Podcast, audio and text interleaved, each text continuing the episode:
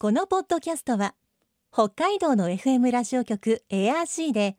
毎週日曜日午後6時30分から放送中の番組を再編集してお届けしています。世界の憧れ北海道ブランドぜひお聞きください。今世界から注目される北海道この番組では北海道が世界に誇る自然文化産業などをピックアップ。北海道の持つ魅力や可能性をゲストの方に伺います。お相手は鈴木舞です。今回のテーマはシマエナガ。雪の妖精と言われ大人気の野鳥シマエナガ。日本国内では主に北海道に生息し今や北海道を代表する野鳥の一つとなっています。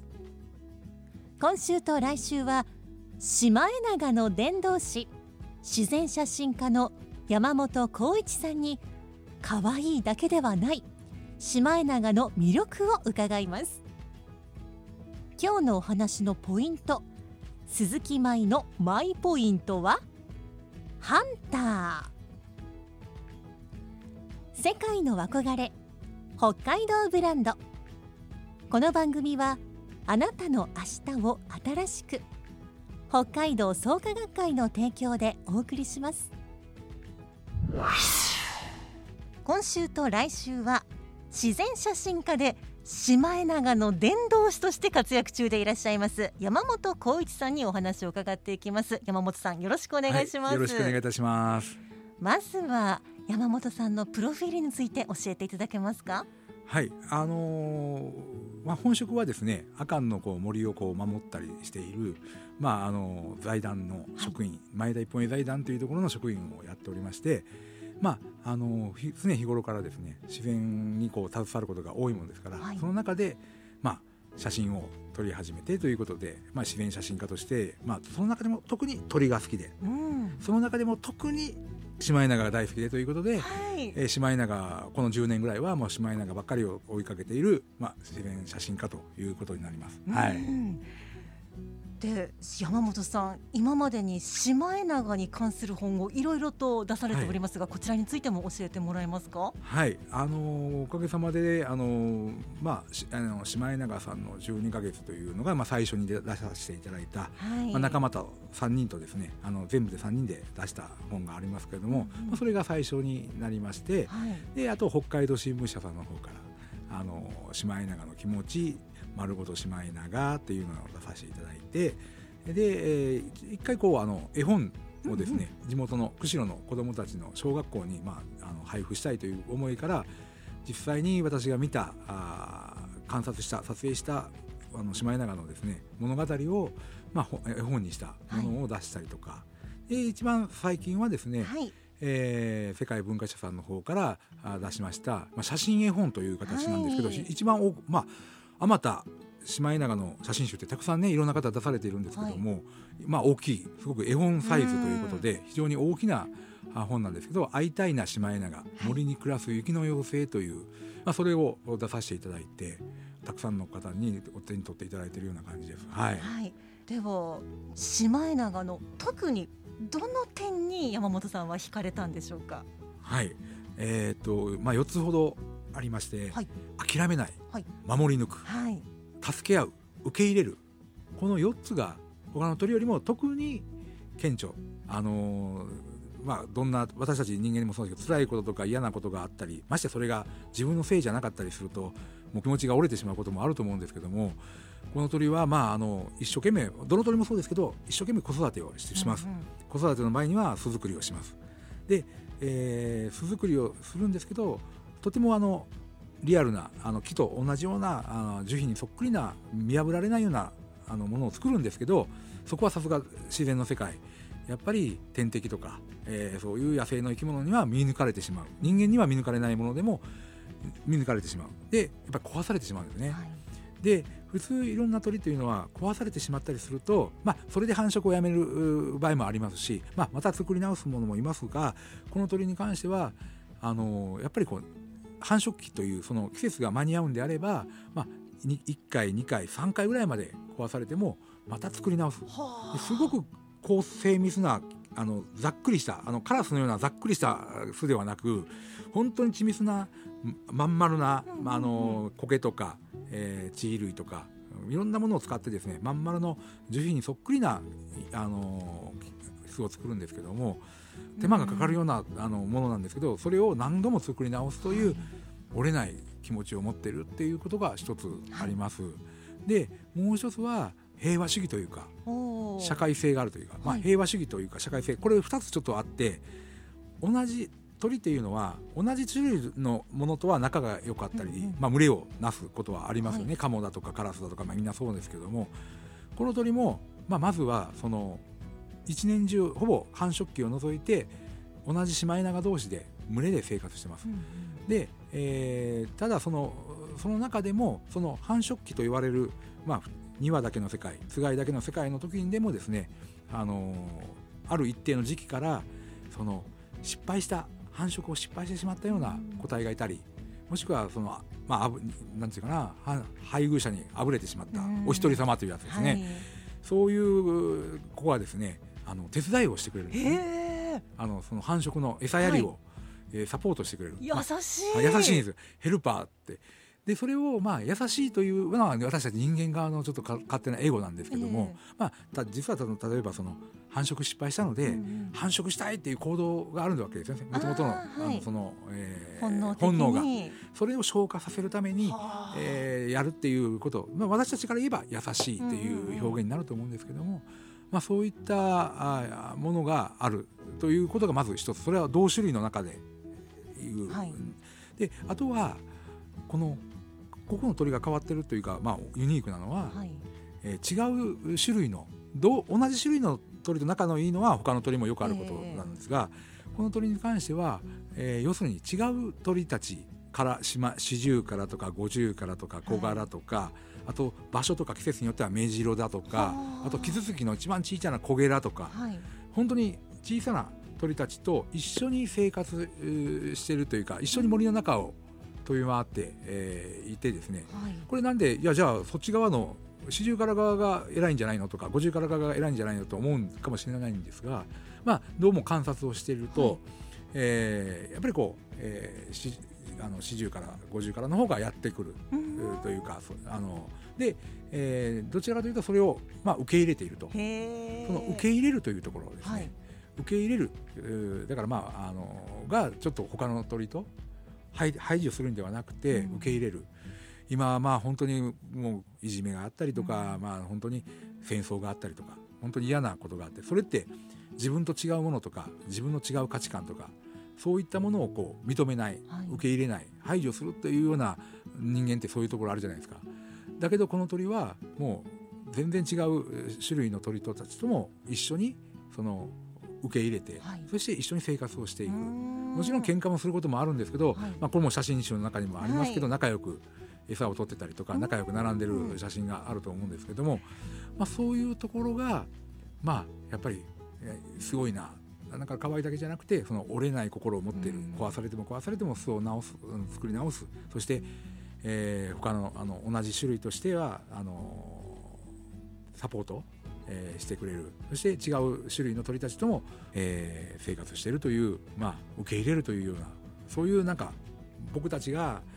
なんかこうなんか恥ずかしくなるような人間が本当に恥ずかしくなるような素晴らしい生態をこう持ってる。そこがあの本当にすごいところでこれをなんか伝えたいなっていう気がちがあるんですね。はい。なぜ今こんなにもシマエナガが注目されているんでしょうか？はい。あのー、何年前から流行ってると思います？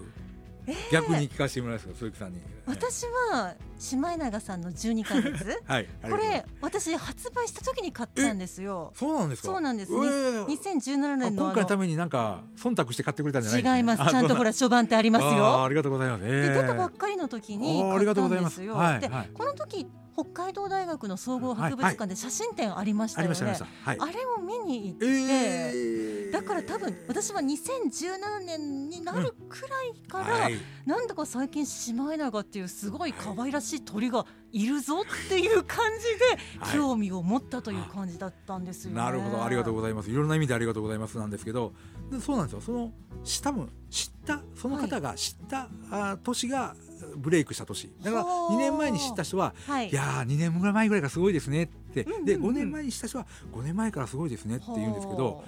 実はですねまああのまあシマエナガって実はその、えーまあ、1996年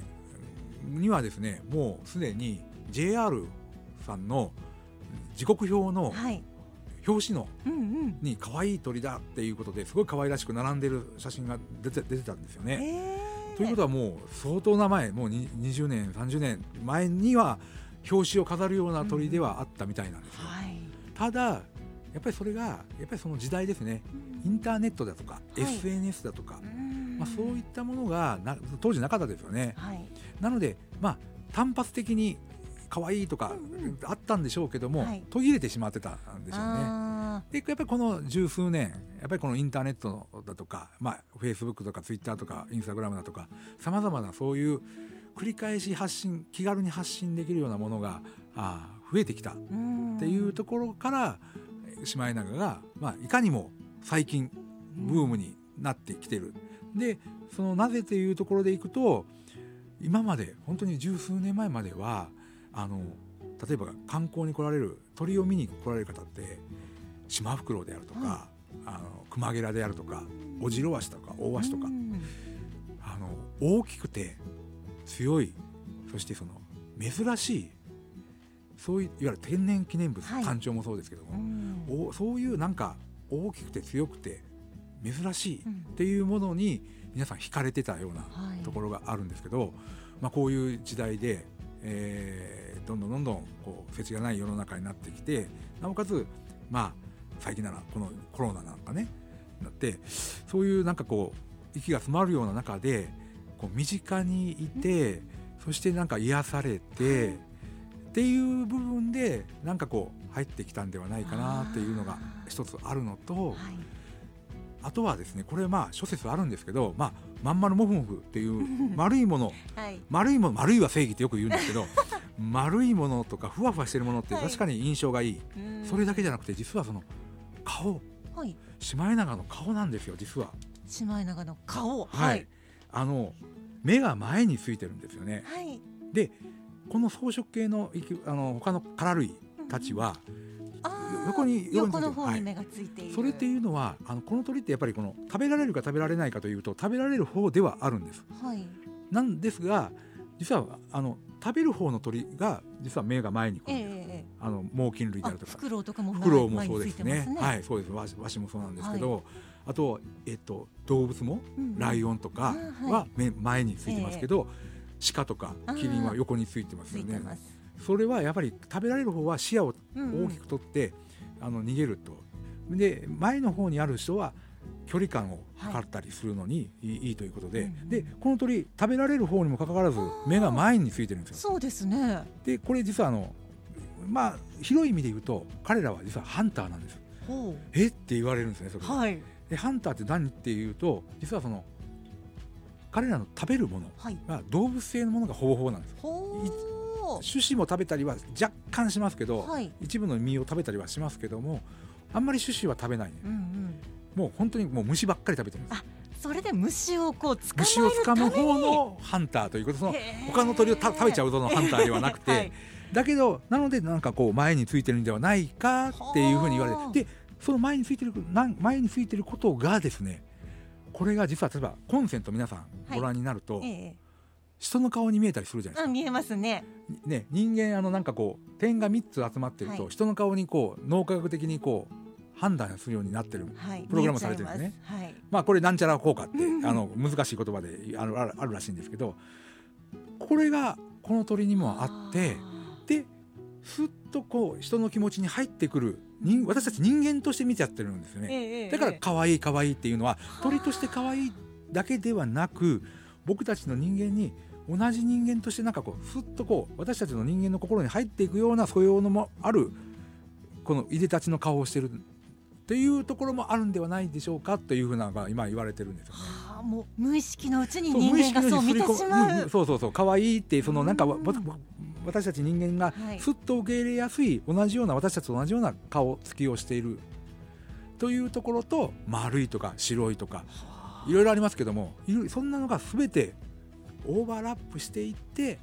えー、可愛く思えてるんじゃないかなっていうふうに思ったりはするんですね。はあ。はい、今のまさに本の表紙を見ながらお話しされてましたけれど、はいね本当正面から撮ったら素晴らしいカメラ目線をしてますすしね。ね本当にあのこちらを見てる目線ねますね。はいあとは皆さんがよくあの小首をかしげてるの可愛いって言いますよね。言いますね。あれもちょっと実は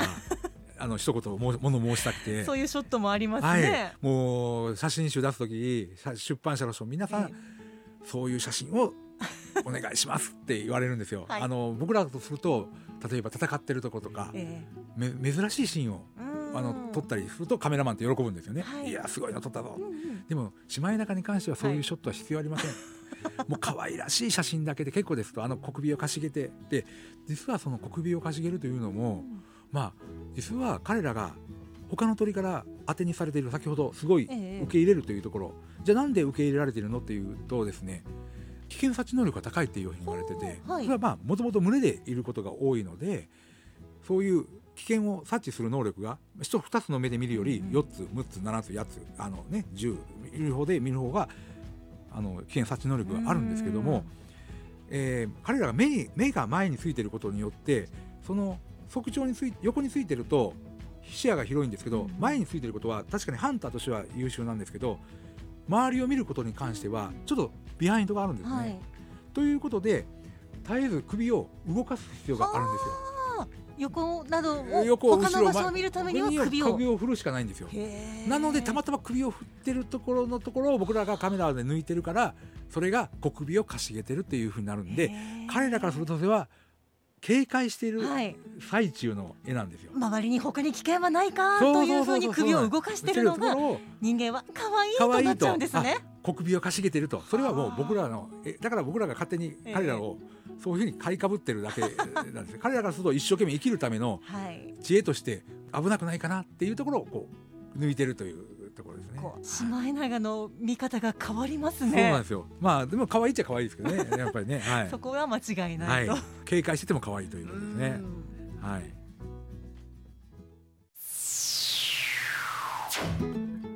世界の憧れ北海道ブランド。今回のゲストは自然写真家の山本浩一さん。今日のマイポイントはハンターでした。目が前についているあの可愛らしい顔の作りも実は昆虫を捕まえるためハンターだからこそなんですね。シマエナガの生態を知るとあの愛らしい姿を見る目も少し変わるかもしれません。来週は山本さんにシマエナガがモフモフしている理由や撮影する時のアドバイスなどを伺います。さてこの番組では皆さんからのメッセージをお待ちしています。番組の感想やあなたの思う北海道ブランドなどぜひお寄せください。クオカード3000元分を毎月抽選で1名の方にプレゼントしています。詳しくは番組のホームページをご覧ください。北海道ブランド。そこには世界を目指す人たちの知恵と情熱があります。来週もそんな北海道ブランドに元気をもらいましょう。ご案内は鈴木舞でした。世界の憧れ。北海道ブランドこの番組はあなたの明日を新しく北海道創価学会の提供でお送りしました。